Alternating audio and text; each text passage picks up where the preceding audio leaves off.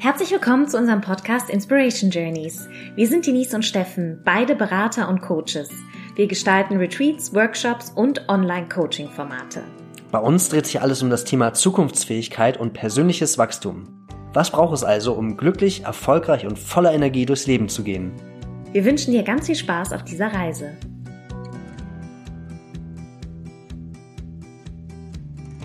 Hallo, herzlich willkommen zum Inspiration Journey Podcast. Hallo. Wir freuen uns sehr, dass du wieder dabei bist. Heute geht es um das Thema Arbeit, aber bevor wir äh, reingehen, nutze ich die Gelegenheit nochmal, um auf unsere 7-Tage-Challenge Resilienz aufmerksam zu machen. Denn wir haben so schönes Feedback auch heute nochmal bekommen von Teilnehmern, die die bereits gemacht haben. Und das wollten wir gerne mit euch teilen. Und zwar die 7-Tage-Challenges sind ähm, eine von unseren Online-Coaching-Formaten. Das ist ein 7-Tage Online-Selbstlernkurs, wo ihr jeden Tag äh, morgens um 7, äh, nicht um 7 Uhr, bekommt, bekommt morgens ein siebenminütiges Video mit ähm, Input zum Thema Resilienz, also wie ihr euch widerstandsfähiger aufstellen könnt und mit einem Schlüsselsatz und einer Tagesaufgabe, die nicht länger als 15 bis 45 Minuten braucht. Und danach seid ihr sehr viel widerstandsfähiger, zuversichtlicher, äh, fokussierter. Und äh, da wollte ich nochmal darauf aufmerksam machen. Schaut doch da gerne mal auf unsere Webseite auf inspiration-journeys.com unter dem Reiter Online-Coaching. Aber jetzt zum Thema der heutigen Sendung. Ja, nicht zu vergessen, nach den sieben Tage Challenges gibt es dann immer noch ein kleines Webinar, eine Session mit uns, äh, wo wir Richtig. dann die Erkenntnisse und äh, alle möglichen nächsten Schritte mit euch reflektieren und da könnt ihr euch dann natürlich nach Teilnahme einwählen. Aber genau, jetzt geht's erstmal auf in die Arbeit, nämlich über das Thema Arbeit zu reden. Naja, so viel Arbeit war es gar nicht. Äh, wir reden tatsächlich über verschiedene Faktoren von Arbeit. Erstmal gucken wir uns das an, was es für uns bedeutet und wie der Begriff Arbeit sich im Laufe unserer Berufsjahre geändert hat. Ob es darum geht, zu leben, um zu arbeiten oder um zu arbeiten, um zu leben. Und äh, dann sprechen wir darüber, wie wir uns mit Arbeit definieren oder identifizieren und wie vielleicht Arbeit, auch davor verstecken. Ja, wie Arbeit auch krank machen kann oder wie Arbeit uns eben sehr erfüllen kann, welche verschiedenen neuen Arbeitsmodelle es gibt. Und ja, wir wollen ja nicht zu viel vorwegnehmen. Hör einfach gerne rein. Viel Spaß. Bis gleich. Ja, dann, Denise. Auf den Feierabend. Prost Feierabend. mm. Ja, wir wollen ja heute äh, über ein bestimmtes Thema reden, was ich gerne einleiten wollte. Wir arbeiten ja gerade wie bescheuert äh, von morgens bis abends. Gerade ist so unsere Webpage dran und ein paar konzeptionelle Dinge und das ist jetzt ja und es ist jetzt schon früher Abend und wir sind gerade fertig mit der Arbeit. Und wenn ich an Arbeit denke, denke ich äh, einerseits an Erwerbstätigkeit, an äh, Freiheit, andererseits auch an Zwang, an äh, Leidenschaft, Passion. Äh, an was denkst du denn, wenn du an Arbeit denkst? Ähm, Arbeit hat sicherlich auch sehr viel für uns mit Identifikation und mit Status zu tun. Also ich kann da nur von mir selber sprechen, dass ähm, ich also auch sehr ambitioniert zum Beispiel nach meinen beiden Universitätsabschlüssen und bei meiner Arbeit bei der UN und dann wurde ich in Oxford zum Doktorandenprogramm angenommen und ich war immer sehr ambitioniert und habe gedacht, ja, ich verändere die Welt und drück mich sozusagen durch meine Arbeit aus und nutze die Arbeit als Vehikel, um wirksam in der Welt zu werden. Das ist aber natürlich ein absolutes Idealszenario und ähm, viele haben vielleicht nicht die Möglichkeit, beziehungsweise äh, was ich viel mehr mitbekomme, ist, dass Menschen zu lange äh, auch in einer Arbeit verharren, die natürlich für sie eine gewisse Sicherheit bietet, ähm, die ihnen ein entsprechendes Gehalt jeden Monat ermöglicht und ein überschaubares Arbeitsfeld, ähm, die auch ganz von sich aus mir gegenüber auch erwähnt haben, ja, das ist halt, ich bin ja halt im goldenen Käfig, aber es ist bequem. Also Arbeit kann auch, hat sehr viel auch mit Sicherheit zu tun und ähm, Bequemlichkeit sicherlich nur in der Hinsicht, was ist, wenn es darum geht, meine eigene Komfortzone zu verlassen und was Neues zu probieren. Und ich kann es aber auch gut verstehen, wenn man in diesem Käfig bleibt, aus dem Grund, wenn man zum Beispiel eine Familie zu versorgen hat und gerade auch keine anderen Optionen sieht. Und es ist sicherlich nochmal ein großer Unterschied, das will ich damit sagen, ob wir Entscheidungen für uns selber treffen, welche Arbeit wir nachgehen, wie sehr wir uns selbst verwirklichen können in, in dieser Arbeit und inwiefern wir natürlich auch ähm, ja für Grundbedürfnisse sorgen müssen. Also Selbstverwirklichung kann nur dann starten, wenn unsere Grundbedürfnisse befriedigt sind und wir keine Angst haben müssen, dass wir morgen kein Haus mehr, ähm, kein Dach mehr über dem Kopf haben und nichts zu essen mehr auf dem Tisch haben. Hm. Also wenn man jetzt mal von den Workaholics absieht, die halt gar nichts anderes kennen außer Arbeit, die Arbeit sind, äh, was du gerade auch meintest mit der Identifikation, ist ein äh, ist ein gutes, ähm, ein guter Hinweis, dass das viel mit Identifikation zu, äh, zu tun hat. Wenn man Arbeits, Arbeit mal als Mittel zum Zweck nimmt, dann ähm, ist das eine ja die äh, der Zweck, gib mir mein Geld und ich habe damit ein schönes Leben und ich mache, was ich will. Und der andere Zweck ist, dieses Vehikel zu haben, dass ich in der Arbeit so wirksam bin, dass ich etwas in der Welt verändere, was ich durch ja durch meine Arbeit verändern will. Wo stehst du denn da? Ja, also ich war auf jeden Fall in meinen, ich finde es zum Beispiel ganz normal, ähm, auch gerade arbeitstechnisch, viele Jahre einfach Dinge auszuprobieren. Also gerade in den Zwanzigern finde ich, oder so, ich würde mal sagen, äh, Anfang 20 bis Anfang Mitte 30 und danach meinetwegen auch noch. Aber das sind vor allem auch für mich, was die Arbeit betrifft, so Lehrjahre, ja. wo man wirklich die Zeit hat, verschiedene Dinge auch auszuprobieren. Das ist lange her, dass wir, ähm, das war früher so, dass wir was studieren oder eine Ausbildung machen und dieser Tätigkeit für den Rest unseres Lebens nachgeben.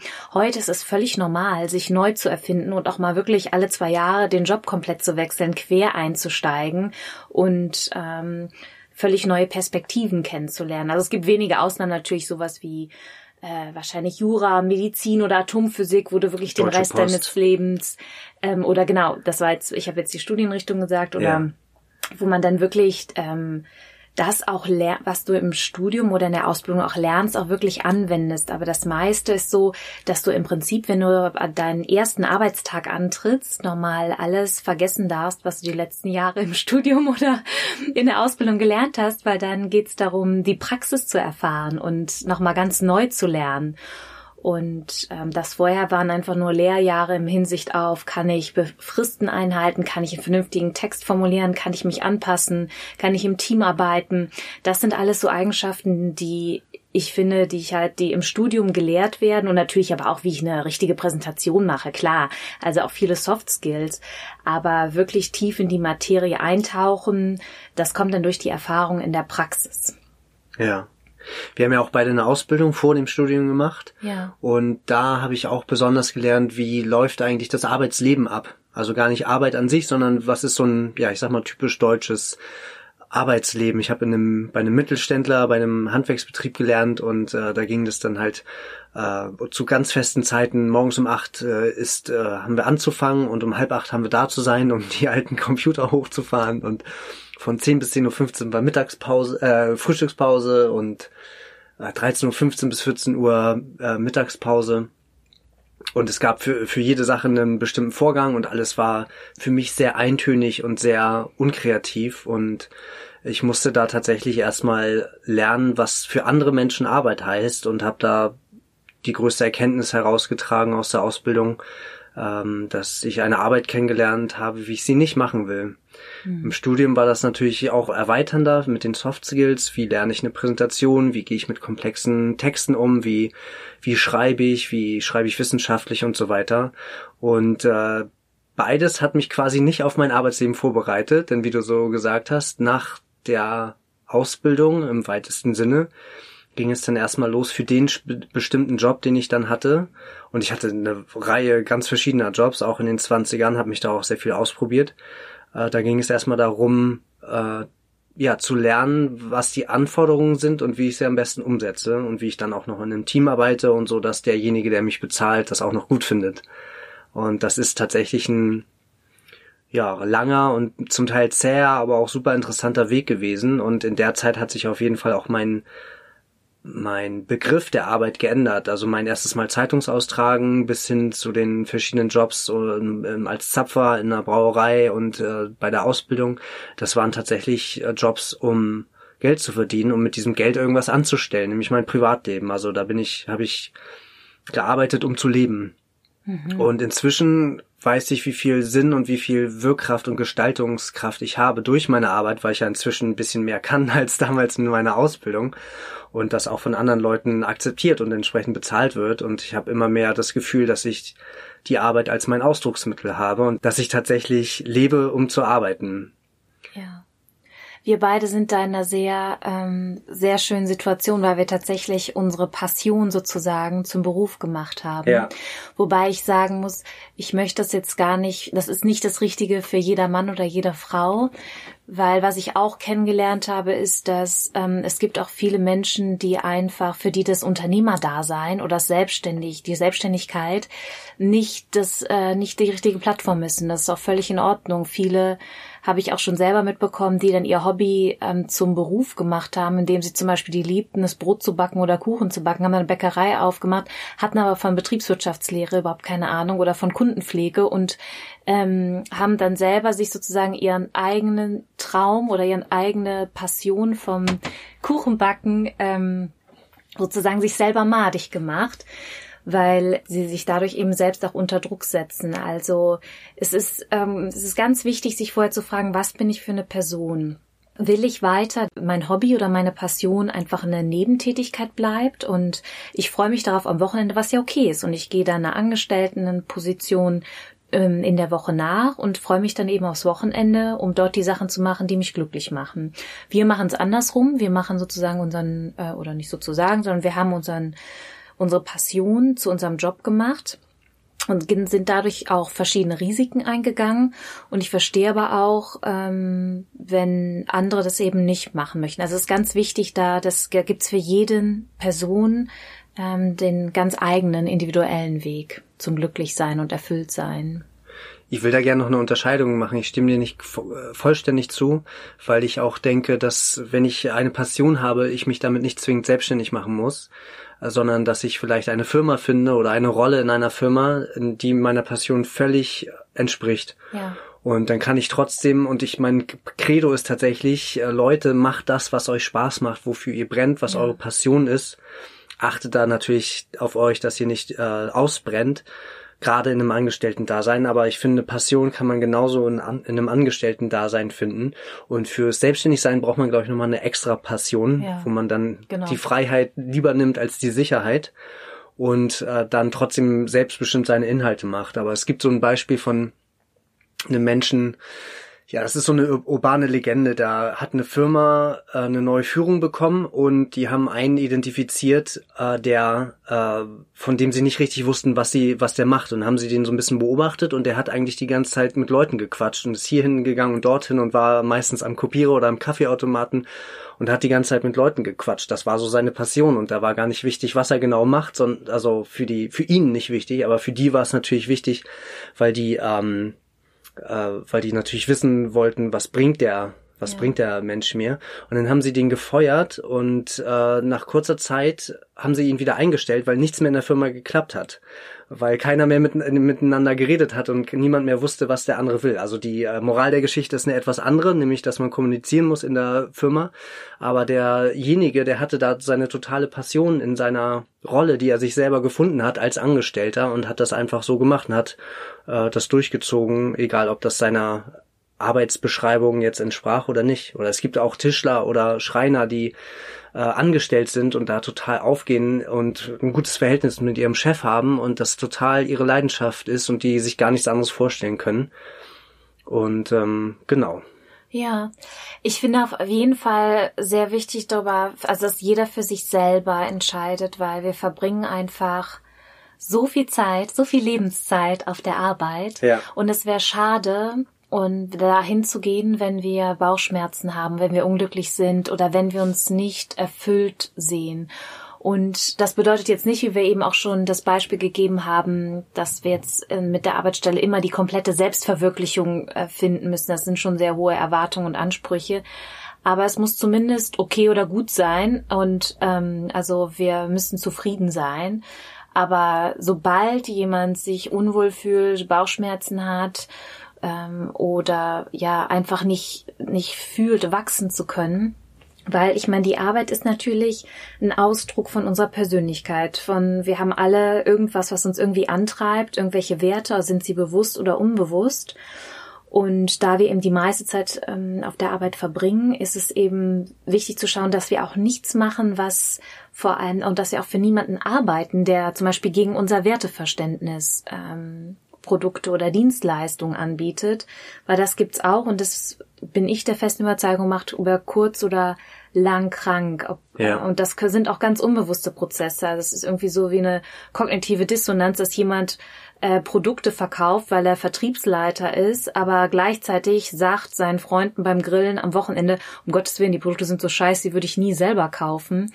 Äh, das macht was in einem, weil das arbeitet in einem und das ist auf Dauer nicht gesund. Und ähm, da ist es auch wichtig, reinzuhören und so solche Phänomene wie Burnout, Depressionen, ähm, Überarbeiten, Schlafstörungen, das sind ja alles Symptome, dass irgendwas ähm, und die kommen ja meistens durch zu viel Arbeit, aber weil äh, Menschen das nicht vorher merken, dass sie sich überarbeiten oder vielleicht merken sie es auch, aber hören trotzdem nicht auf und das ist dann so ein Burnout ist dann wie so ein Warnsignal, so eine gelbe Karte des Körpers oder so ein äh, Winkruf des Lebens. Guck da doch noch mal genau hin. Machst du hier gerade denn wirklich das, was dir und der Welt dient, oder ähm, lohnt es sich, einen anderen Weg einzuschlagen? Ja. Und ja, das ist also, weil da auch äh, viele, weil wir eben einfach viele in diesem Hamsterrad gefangen sind, war ich selber auch, als ich als Workaholic unterwegs war. Und ich wollte ja auch die Welt retten und wollte mich zeigen und wollte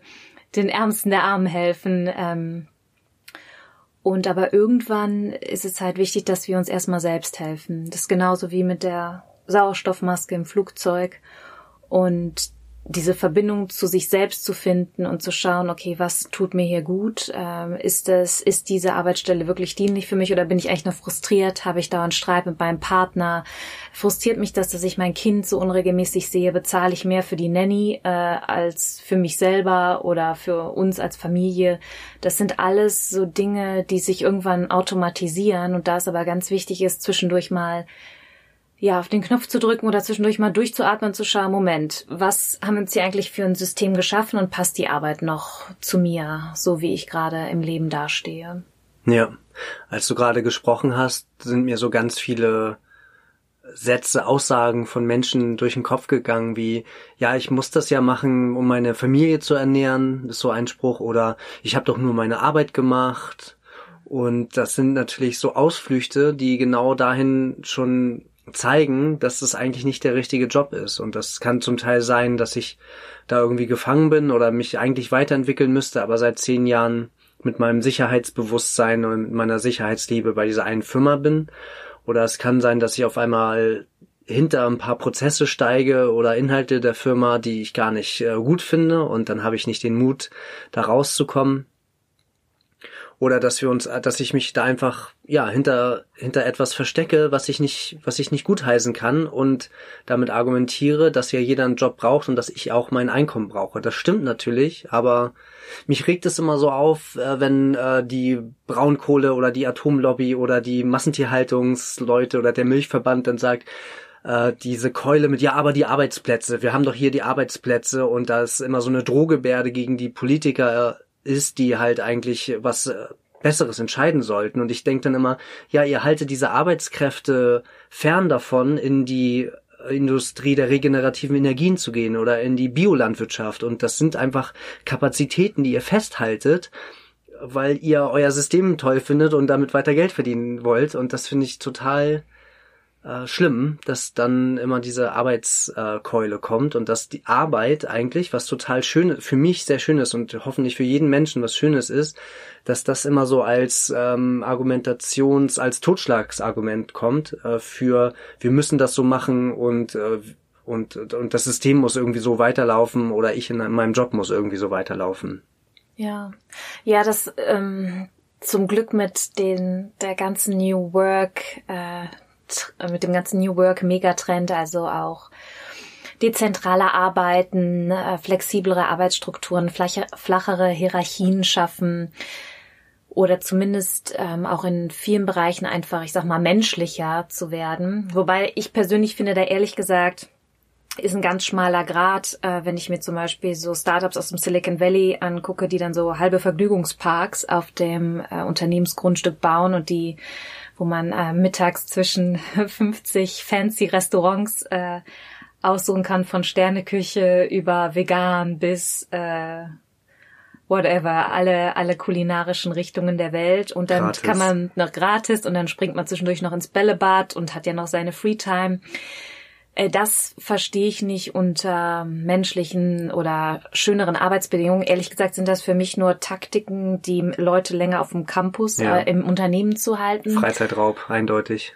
Und also jeder vernünftige Mensch, denke ich, würde ja auch nicht sich einfach jetzt bei Google oder Facebook oder ähm, Apple bewerben, einfach weil die also das hoffe ich zumindest, weil man da umsonst mittags essen kann. Ich hoffe natürlich, dass da äh, dass da andere Dinge dahinter stehen. Daher ist es jetzt nicht etwas, was wirklich tiefen Wert hat. Sagen wir so, es sind Annehmlichkeiten. Ja. Ähm, aber wie gesagt, taktische Annehmlichkeiten, denn das, da steckt natürlich auch eine Strategie dahinter. Das ist toll, dass sie das machen und das mhm. ist, äh, es ist schöner, dass sie sich da gesund ernähren dürfen und dass sie länger in der Natur spazieren gehen dürfen und nicht direkt die Karte irgendwie, die Zeitkarte stechen müssen. Das finde ich schon gut. Aber ich finde, das hat auch immer zwei, zwei Seiten. Und ja, und mir fällt tatsächlich, ähm, ja, wie du auch gerade meintest mit der Arbeit, mir es ist immer noch sehr dominant in unserer Gesellschaft das System, das ähm, wir auch, an dem wir von der Schule, vom Kindergarten an über die Schule rein äh, bildungstechnisch erzogen werden. Allein so eine Schule, finde ich, ist ja schon aufgebaut wie eine Kaserne. Da ist ein langer Gang. Links und rechts gibt's die gibt's die Klassenzimmer, man darf nur, es ist, läuft alles höchst diszipliniert ab, du darfst nur sprechen, wenn du den äh, die Hand hebst. Klar, das zu gewissem Maß ist auch alles notwendig, um äh, voranzukommen und eine gewisse Ruhe zu haben. Aber ja, das, gerade das System in Deutschland ist ja auch äh, darauf ausgerichtet. Wir haben Unternehmen, die brauchen Arbeitnehmer. Ähm, und im Prinzip geht das dann von der Schule über die Universität im Unternehmen weiter. Also es gibt starke, immer noch finde ich sehr viele Unternehmen mit starken Hierarchien, äh, wo von oben dirigiert wird und gesprochen wird und ähm, unterhalb dann eben ausgeführt wird.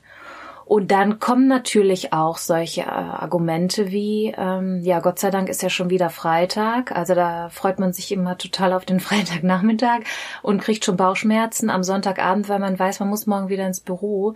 Und da läuft irgendwas falsch. Also was ich mir wünschen würde, wofür ich plädiere, ist ein Arbeitsumfeld, das sich sehr viel mehr mit den Wünschen, Bedürfnissen äh, des menschlichen Individuums auseinandersetzt, aber sozusagen die, das Werteverständnis oder auch den, den Drive, das Mindset und den Purpose, den ähm, individuelle Menschen haben, die zu vereinigen. Also das, weil wir einfach so viel Zeit auf der Arbeit verbringen, das wirklich auch als Ort zu nutzen, ähm, gemeinsam etwas voranzubringen. Und das ist möglich.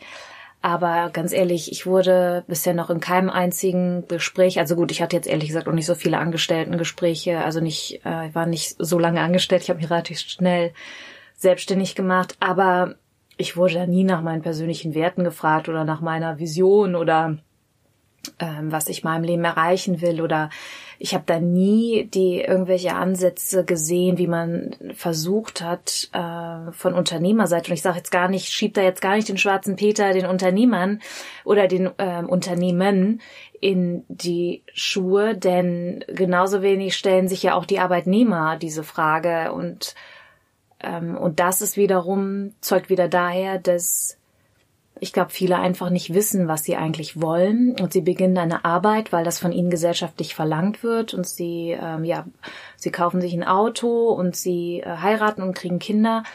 Ähm, das ist eben so der normale Gang der Dinge. Und ich würde mir aber wünschen, dass zum Wohlergehen aller ähm, dass einfach zum Teil nochmal reflektiert wird und ja tiefer hinterfragt wird, was denn das Leben noch für Möglichkeiten zu bieten hat. Das wäre ein super Ansatz für unser persönliches Coaching, wenn wir äh, sowohl Arbeitnehmer als auch Arbeitgeber fragen würden, ja, sag mal, ähm, bist du eher morgens oder abends aktiv? Wann arbeitest du denn besser? Ja. Was für eine Umgebung brauchst du? Eher so Pflanzen oder Tageslicht oder beides oder nichts davon? Äh, brauchst du einen Kopfhörer, damit du deine äh, Konzentrationsheilungsmusik aufführen, ähm, dabei hören kannst? Wann kommt denn dein Kind aus der Schule? Äh, wann musst du mal eine Stunde weg und willst wiederkommen? Äh, da fallen mir ad hoc ganz viele Fragen ein, die man beide Seiten stellen kann und vielleicht mal zwischen denen kommunizieren sollte. Irgendwer muss sich ja anscheinend dahinstellen und sagen, so Freunde, jetzt zeige ich hier mal mit dem Finger auf diesen Fakt, dass ihr darüber nicht bewusst seid, sowohl Arbeitnehmer als auch Arbeitgeber. Und wenn ihr einmal drüber redet, dann kriegt ihr auch vielleicht ein viel schöneres Arbeitsverhältnis hin und ein schöneres ja, eine schönere Produktivität. Ja, miteinander reden und eine bessere Kommunikation ist das A und ja. O. Ich habe tatsächlich, was ich ganz toll finde, sind äh, so neue äh, per, ähm, Jobbeschreibungen wie Chief Heart Officer, also mhm. der Chef der Herzen, oder auch Happiness Officer. Also das Feel sind Menschen Manager. oder Feel Good Manager. Mhm. Das sind halt die Menschen im Unternehmen, die dafür verantwortlich sind, dass den Menschen gut geht. Also in allen Arbeitnehmern, aber auch den, den Chefs natürlich. Also im Prinzip allen, die im Unternehmen arbeiten. Ja. Die, da, der geht oder die geht regelmäßig rum, unterhält sich mit einem, fragt genau die Fragen, die du gerade, die weiß genau, wie viele Kinder jeder hat, äh, ob die in die Schule gehen, mhm. äh, was deren Lieblingsbeschäftigungen sind und also es geht jetzt auch nicht, ich meine jetzt auch nicht, dass man zwanghaft dafür sorgen soll, dass wir jetzt alle beste Freunde am Arbeitsplatz werden. Ich verstehe das ja auch, wenn man eine gewisse Trennung haben will zwischen beruflich und privat, aber muss sein, allein das zu ermöglichen, einfach auch trotzdem als ähm, Gruppe von Menschen, die gemeinsam an was arbeiten oder gemeinsam für eine Sache einstehen und sei es bei einer NGO oder sei es bei einem Unternehmen bestimmte Produkte oder Dienstleistungen zu verkaufen, da ist es für mich unfassbar wichtig, essentiell notwendig, menschliche Beziehungen untereinander zu fördern ja. und den Kommunikation und den Austausch eben anzuregen. Ja. Ich finde noch einen anderen Aspekt wichtig, nämlich die Stunden pro Tag, die man mit dieser Erwerbstätigkeit beschäftigt ist. Mhm. Da gibt es Versuche vom schwedischen von der schwedischen Regierung oder von der Lokalregierung in Göteborg oder ich glaube dort wiederum war es die Administration, die Regionalverwaltung, die das ausprobiert hat und in Göteborg gibt's noch ein Toyota Handel oder Service, der das gemacht hat und in Bielefeld gibt es eine Agentur, eine inhabergeführte Agentur, äh, die das auch gemacht hat. Alle drei haben sich mit den Mitarbeitern darauf verständigt, dass sie nur entweder fünf oder sechs Stunden am Tag arbeiten.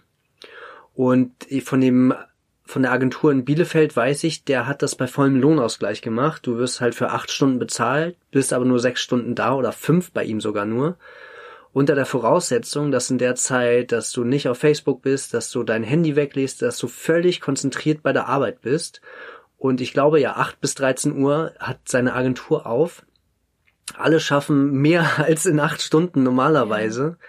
Und äh, der hat bessere Zahlen in der Bilanz und äh, die Leute haben mehr Freizeit bei gleichem Lohn. Bei Toyota ist glaube ich sogar so in Göteborg, die haben dann zweimal sechs Stunden Schichten eingeteilt und hatten den Vorteil, dass sie zwölf Stunden Service anbieten konnten oder an der Hotline waren oder in der Werkstatt oder so im Vergleich zu ihren Konkurrenten, die nur acht Stunden am Tag da waren und die hatten besseren Umsatz. Und äh, ich finde das so genial, dass man diese Arbeit auch dann wirklich wertschätzt und hochkonzentriert bei der Sache ist. Viele Leute, nämlich gibt es, die da einfach rumsitzen und ich kenne das selber früher aus Jobs, da war dann irgendwie von sechs bis ne, warte, von 16 bis 17 Uhr war nichts mehr los und ich musste aber noch da sitzen, mhm. weil ich ja für die acht Stunden pro Tag bezahlt werde und ich habe mir ein schlechtes Gewissen gehabt, ich habe Langeweile gehabt, der Chef, der mich bezahlt hat, hat äh, miese damit gemacht ja. und statt dass mich, dass er mich nach Hause schickt und äh, und, und mich fragt, ob ich dasselbe, wie lange ich eigentlich brauche für meine Arbeit pro Tag und wie viel ich dafür haben will.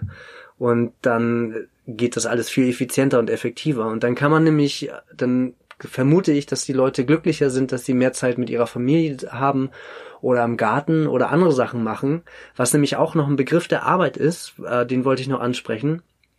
Wenn ich im Garten in Anführungsstrichen arbeite, dann ist das ja auch Arbeit, aber das ist meine große Leidenschaft. Und obwohl ich dafür bezahlt werden könnte, hätte ich den richtigen äh, Jobtitel, mache ich das aus Leidenschaft und total gerne und die Zeit verfliegt. Das ist dieser Begriff äh, Flow, der dann da drin ist und auf einmal steht ein Hochbeet in meinem Garten oder mein Fahrrad ist repariert oder mein Auto oder ich habe was am Haus gebaut oder habe etwas gebaut.